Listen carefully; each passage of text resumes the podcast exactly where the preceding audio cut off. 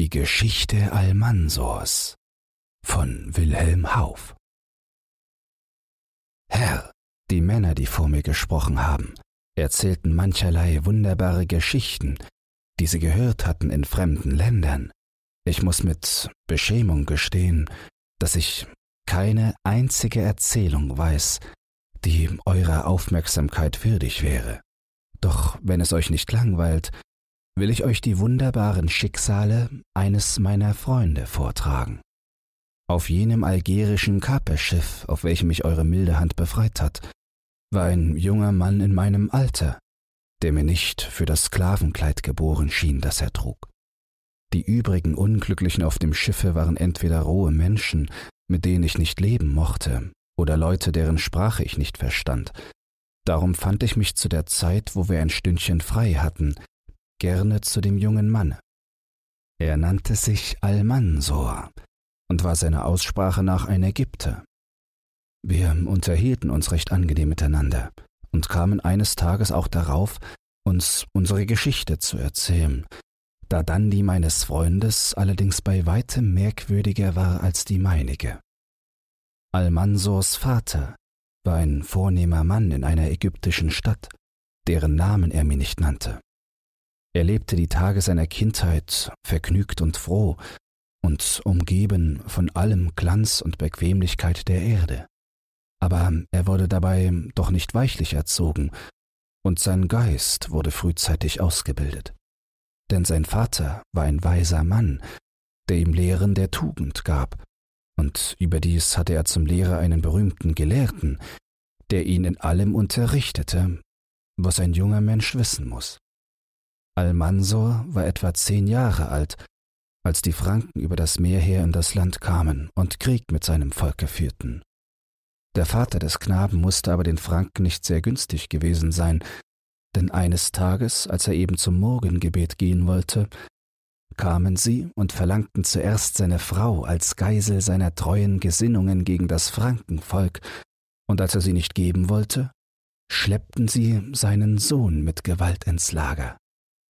Es erging ihm dort im Ganzen gut, denn einer der Feldherren ließ ihn in sein Zelt kommen und hatte seine Freude an den Antworten des Knaben, die ihm ein Dragoman übersetzen musste.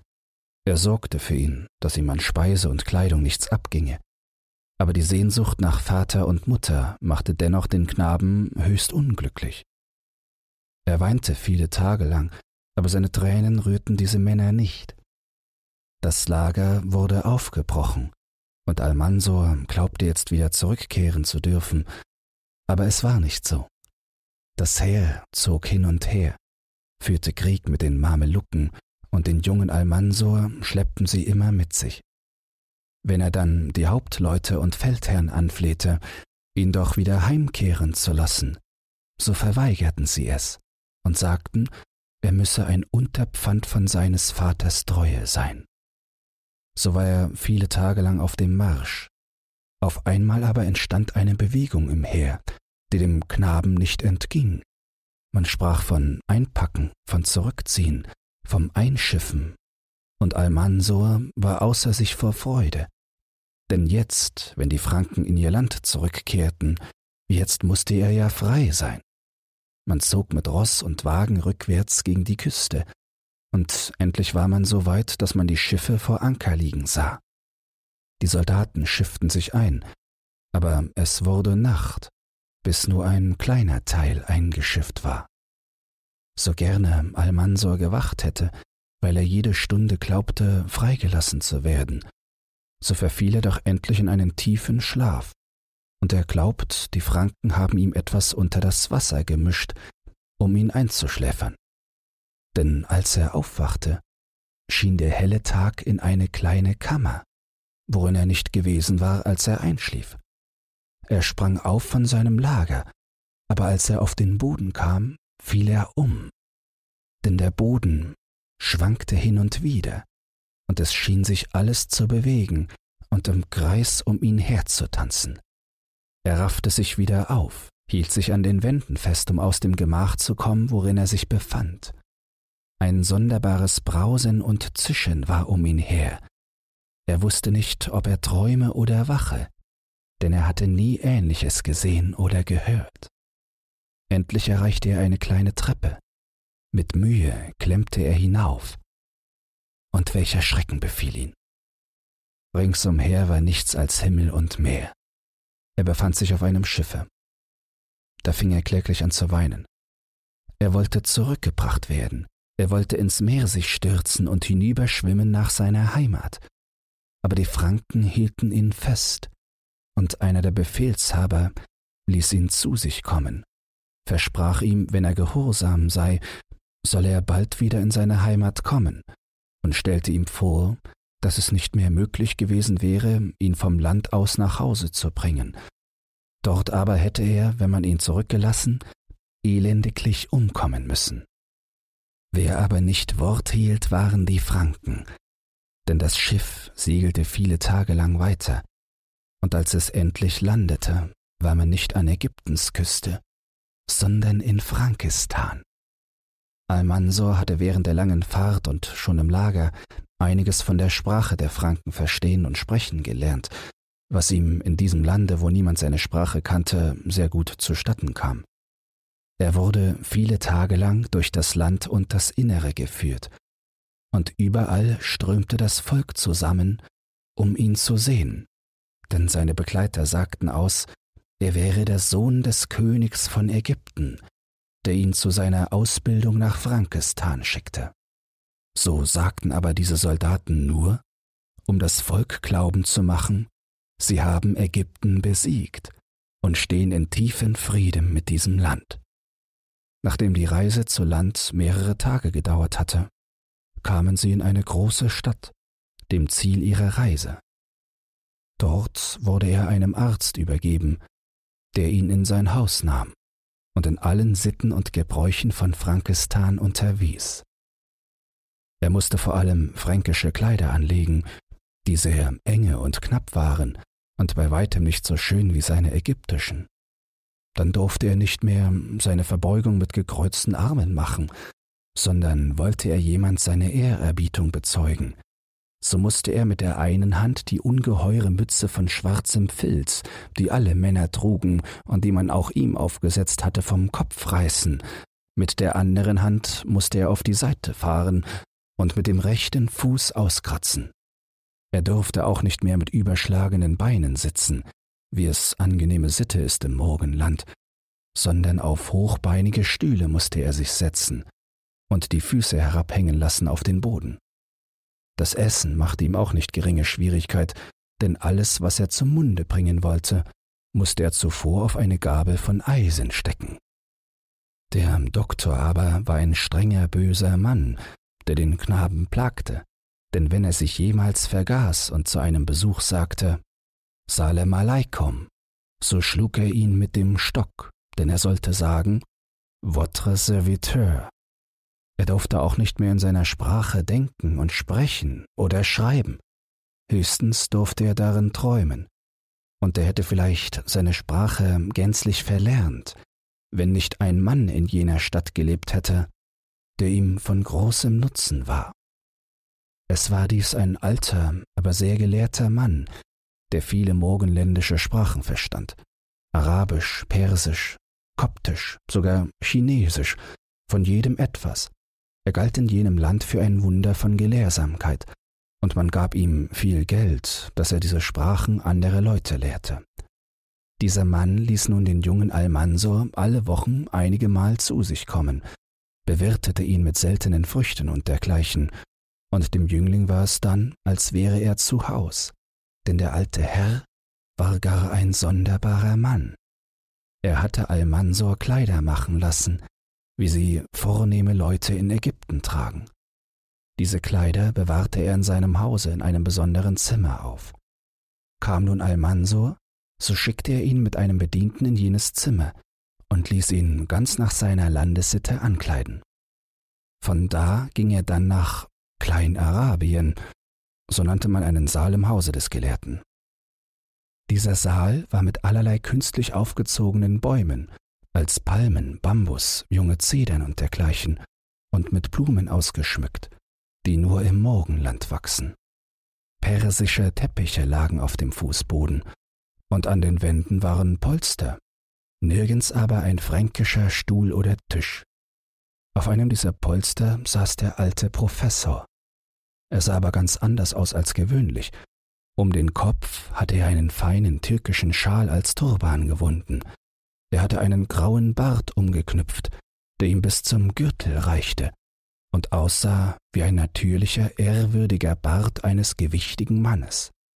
Dazu trug er einen Talar, den er aus einem brokatenen Schlafrock hatte machen lassen, weite türkische Beinkleider, gelbe Pantoffeln, und so friedlich er sonst war, an diesen Tagen hatte er einen türkischen Säbel umgeschnallt, und im Gürtel stak ein Dolch, mit falschen Steinen besetzt.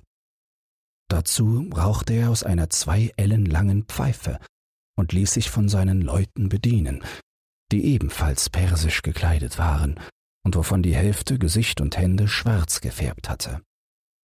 Von Anfang wollte dies alles dem jungen Almansor gar wunderlich bedünken, aber bald sah er ein, dass solche Stunden, wenn er in die Gedanken des Alten sich fügte, sehr nützlich für ihn seien durfte er beim Doktor kein ägyptisches Wort sprechen, so war hier die fränkische Sprache sehr verboten. Almansor musste beim Eintreten den Friedensgruß sprechen, den der alte Perser sehr feierlich erwiderte. Dann winkte er dem Jüngling, sich neben ihn zu setzen, und begann Persisch, Arabisch, Koptisch und alle Sprachen untereinander zu sprechen und nannte dies eine gelehrte morgenländische Unterhaltung. Neben ihm stand ein Bedienter oder, was sie an diesem Tage vorstellten, ein Sklave, der ein großes Buch hielt. Das Buch war aber ein Wörterbuch, und wenn dem Alten die Worte ausgingen, winkte er dem Sklaven, schlug flugs auf, was er sagen wollte, und fuhr dann zu sprechen fort. Die Sklaven aber brachten in türkischem Geschirr Sorbet und dergleichen, und wollte Almansor dem Alten ein großes Vergnügen machen, so musste er sagen, es sei alles bei ihm angeordnet wie im Morgenland. Almansor las sehr schön Persisch, und das war der Hauptvorteil für den Alten. Er hatte viele persische Manuskripte. Aus diesen ließ er sich von dem Jüngling vorlesen, las aufmerksam nach und merkte sich auf diese Art die richtige Aussprache. Das waren die Freudentage des armen Almansor, denn nie entließ ihn der alte Professor unbeschenkt, und oft trug er sogar kostbare Gaben an Geld oder Leinenzeug oder anderen notwendigen Dingen davon, die ihm der Doktor nicht geben wollte. So lebte Almanso einige Jahre in der Hauptstadt des Frankenlandes, und nie wurde seine Sehnsucht nach der Heimat geringer. Als er aber etwa fünfzehn Jahre alt war, begab sich ein Vorfall, der auf sein Schicksal großen Einfluss hatte. Die Franken nämlich wählten ihren ersten Feldherrn, denselben, mit welchem Almansor so oft in Ägypten gesprochen hatte, zu ihrem König und Beherrscher. Almansor wusste zwar und erkannte es an den großen Festlichkeiten, dass etwas dergleichen in dieser großen Stadt geschehe, doch konnte er sich nicht denken, dass der König derselbe sei, den er in Ägypten gesehen, denn jener Feldherr war noch ein sehr junger Mann. Eines Tages aber ging Almansor über eine jener Brücken, die über den breiten Fluss führen, die die Stadt durchströmt. Da gewahrte er in dem einfachen Kleid eines Soldaten einen Mann, der am Brückengeländer lehnte und in die Wellen sah. Die Züge dieses Mannes fielen ihm auf, und er erinnerte sich, ihn schon gesehen zu haben.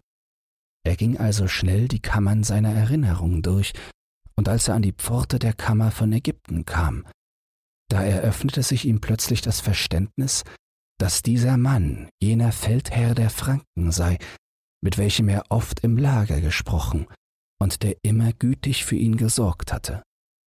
Er wusste seinen rechten Namen nicht genau, er fasste sich daher ein Herz, trat zu ihm, nannte ihn, wie ihn die Soldaten unter sich nannten, und sprach, indem er nach seiner Landessitte die Arme über der Brust kreuzte, Salam alaikum, Petit Caporal.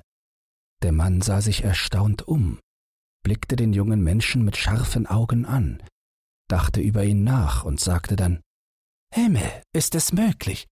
Du hier, Almansor? Was macht dein Vater? Wie geht es in Ägypten?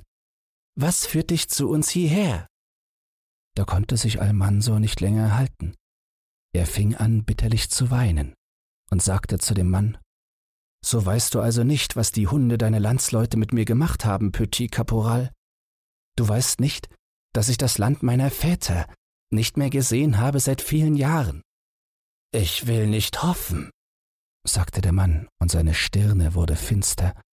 Ich will nicht hoffen, dass man dich mit hinwegschleppte. Ach freilich, antwortete Almanso.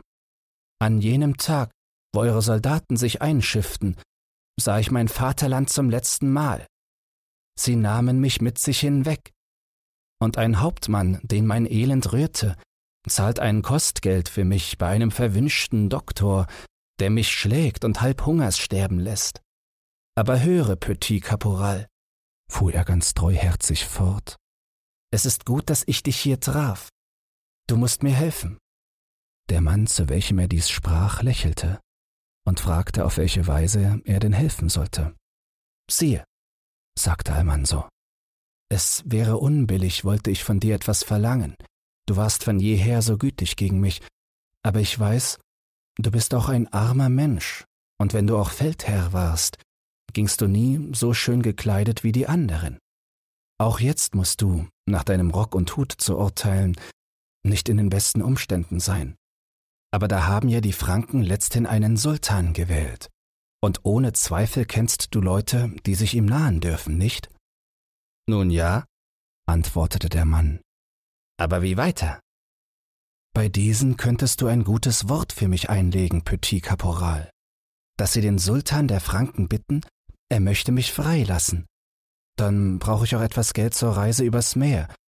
Vor allem aber musste mir versprechen, weder dem Doktor noch dem arabischen Professor etwas davon zu sagen. Wer ist denn der arabische Professor? fragte jener. Ach, das ist ein sonderbarer Mann. Doch von diesem erzähle ich dir ein andermal. Wenn es die beiden hörten, dürfte ich nicht mehr aus Frankistan weg. Aber willst du für mich sprechen bei den Agas? Sag es mir aufrichtig. Komm mit mir, sagte der Mann. Vielleicht kann ich dir gleich nützlich sein. Jetzt? rief der Jüngling mit Schrecken. Jetzt um keinen Preis. Da würde mich der Doktor prügeln. Ich muss eilen, dass ich nach Hause komme. Was trägst du denn in diesem Korb? fragte jener, indem er ihn zurückhielt. Almanso errötete und wollte es anfangs nicht zeigen, endlich aber sagte er Siehe, Petit Caporal, ich muss ihr Dienste tun wie der geringste Sklave meines Vaters. Der Doktor ist ein geiziger Mann und schickt mich alle Tage von unserem Hause eine Stunde weit auf den Gemüse- und Fischmarkt. Da muss ich dann unter den schmutzigen Marktweibern einkaufen, weil es dort um einige Kupfermünzen wohl feiler ist als in unserem Stadtteil. Siehe, wegen dieses schlechten Herings, wegen dieser Handvoll Salat, Wegen dieses Stückchens Butter muss ich alle Tage zwei Stunden gehen. Ach, wenn es mein Vater wüsste. Der Mann, zu welchem Almanso dies sprach, war gerührt über die Not des Knaben und antwortete Komm nur mit mir und sei getrost. Der Doktor soll dir nichts anhaben dürfen, wenn er auch heute weder Hering noch Salat verspeist. Sei getrosten Mutes und komm. Er nahm bei diesen Worten Almansor bei der Hand und führte ihn mit sich. Und obgleich diesem das Herz pochte, wenn er an den Doktor dachte, so lag doch so viele Zuversicht in den Worten und Mienen des Mannes, dass er sich entschloss, ihm zu folgen. Er ging also, sein Körbchen am Arm, neben dem Soldaten viele Straßen durch, und wunderbar wollte es ihm bedünken, dass alle Leute die Hüte vor ihnen abnahmen und stehen blieben und ihnen nachschauten. Er äußerte dies auch gegen seinen Begleiter, dieser aber lachte und sagte nichts darüber. Sie gelangten endlich an ein prachtvolles Schloss, auf welches der Mann zuging. Wohnst du hier, Petit Caporal? fragte Almansor. Hier ist meine Wohnung, entgegnete jener, und ich will dich zu meiner Frau führen. Ei, da wohnst du schön, fuhr Almansor fort. Gewiss hat dir der Sultan hier freie Wohnung gegeben. Diese Wohnung habe ich vom Kaiser, du hast recht, antwortete sein Begleiter und führte ihn in das Schloss. Dort stiegen sie eine breite Treppe hinan, und in einem schönen Saal hieß er ihn seinen Korb absetzen und trat dann mit ihm in ein prachtvolles Gemach, wo eine Frau auf einem Divan saß. Der Mann sprach mit ihr in einer fremden Sprache, worauf sie beide nicht wenig lachten, und die Frau fragte dann Almanso in fränkischer Sprache vieles über Ägypten. Endlich sagte Petit Caporal zu dem Jüngling, Weißt du, was das Beste ist? Ich will dich gleich selbst zum Kaiser führen und bei ihm für dich sprechen. Almanso erschrak sehr, aber er gedachte an sein Elend und seine Heimat. Dem Unglücklichen, sprach er zu den beiden, dem Unglücklichen verleiht Allah einen hohen Mut in der Stunde der Not. Er wird auch mich armen Knaben nicht verlassen. Ich will es tun. Ich will zu ihm gehen. Aber sage, Kaporal, muss ich vor ihm niederfallen? Muss ich die Stirne mit dem Boden berühren? Was muss ich tun? Die beiden lachten von neuem und versicherten, dies alles sei nicht nötig. Sieht er schrecklich und majestätisch aus, der Sultan? Fragte er weiter. Hat er einen langen Bart? Macht er feurige Augen? Sag, wie sieht er aus? Sein Begleiter lachte von neuem und sprach dann Ich will dir ihn lieber gar nicht beschreiben, Almansor. Du selbst sollst erraten, welcher es ist. Nur das will ich dir als Kennzeichen angeben. Alle im Saal des Kaisers werden, wenn er da ist, die Hüte ehrerbietig abnehmen. Der, welcher den Hut auf dem Kopf behält, der ist der Kaiser. Bei diesen Worten nahm er ihn bei der Hand und ging mit ihm nach dem Saal des Kaisers. Je näher er kam, desto lauter pochte ihm das Herz, und die Knie fingen ihm an zu zittern, als sie sich der Türe näherten. Ein Bedienter öffnete die Türe, und da standen in einem Halbkreis wenigstens dreißig Männer, alle prächtig gekleidet und mit Gold und Sternen überdeckt, wie es Sitte ist im Land der Franken, bei den vornehmsten Agas und Bassas der Könige. Und Almansor dachte, sein Begleiter, der so unscheinbar gekleidet war, müsse der geringste sein unter diesen. Sie hatten alle das Haupt entblößt, und Almansor fing nun an, nach dem zu suchen, der den Hut auf dem Kopf hätte, denn dieser musste der Kaiser sein. Aber vergebens war sein Suchen. Alle hatten den Hut in der Hand, und der Kaiser musste also nicht unter ihnen sein. Da fiel sein Blick zufällig auf seinen Begleiter. Und siehe, dieser hatte den Hut auf dem Kopf sitzen. Der Jüngling war erstaunt, betroffen. Er sah seinen Begleiter lange an und sagte dann, indem er selbst seinen Hut abnahm, Salam alaikum, Petit Caporal. Soviel ich weiß, bin ich selbst nicht der Sultan der Franken, also kommt es mir nicht zu, mein Haupt zu bedecken. Doch du bist der, der den Hut trägt. Petit Caporal, bist denn du der Kaiser? Du hast's erraten, antwortete jener.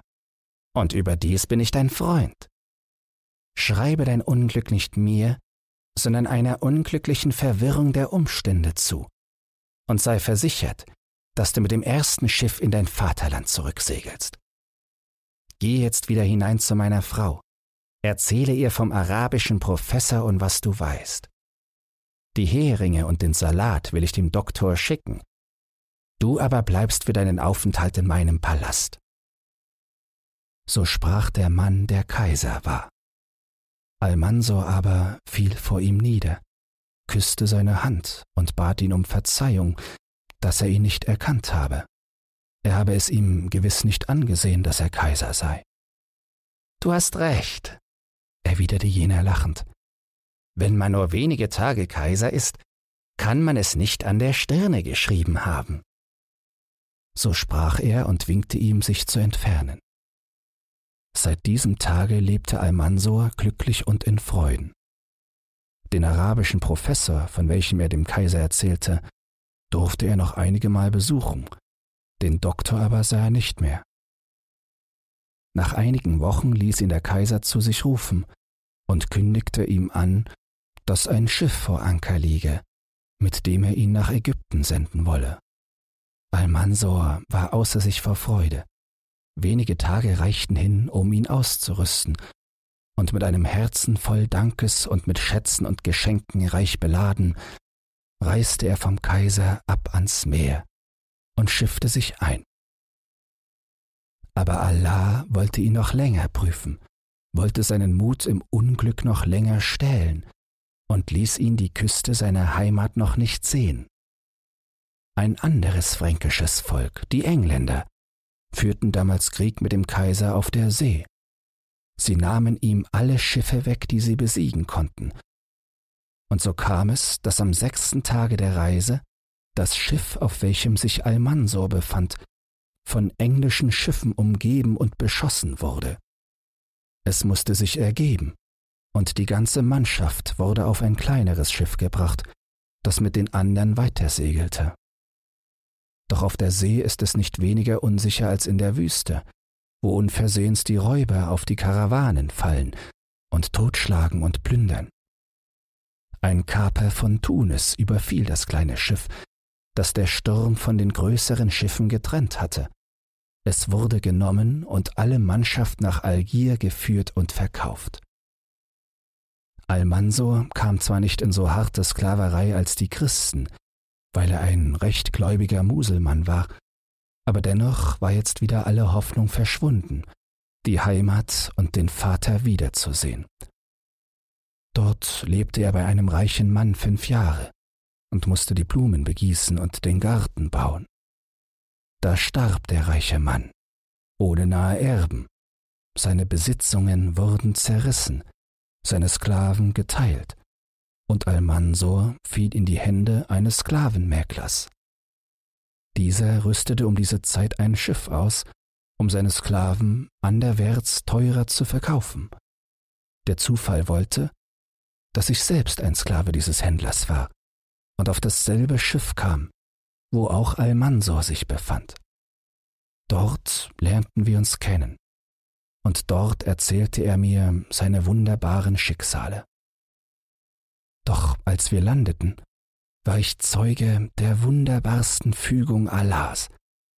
Es war die Küste seines Vaterlandes, an welche wir aus dem Boot stiegen. Es war der Markt seiner Vaterstadt, wo wir öffentlich ausgeboten wurden. Und, o oh Herr, dass ich es kurz sage, es war sein eigener, sein teurer Vater, der ihn kaufte.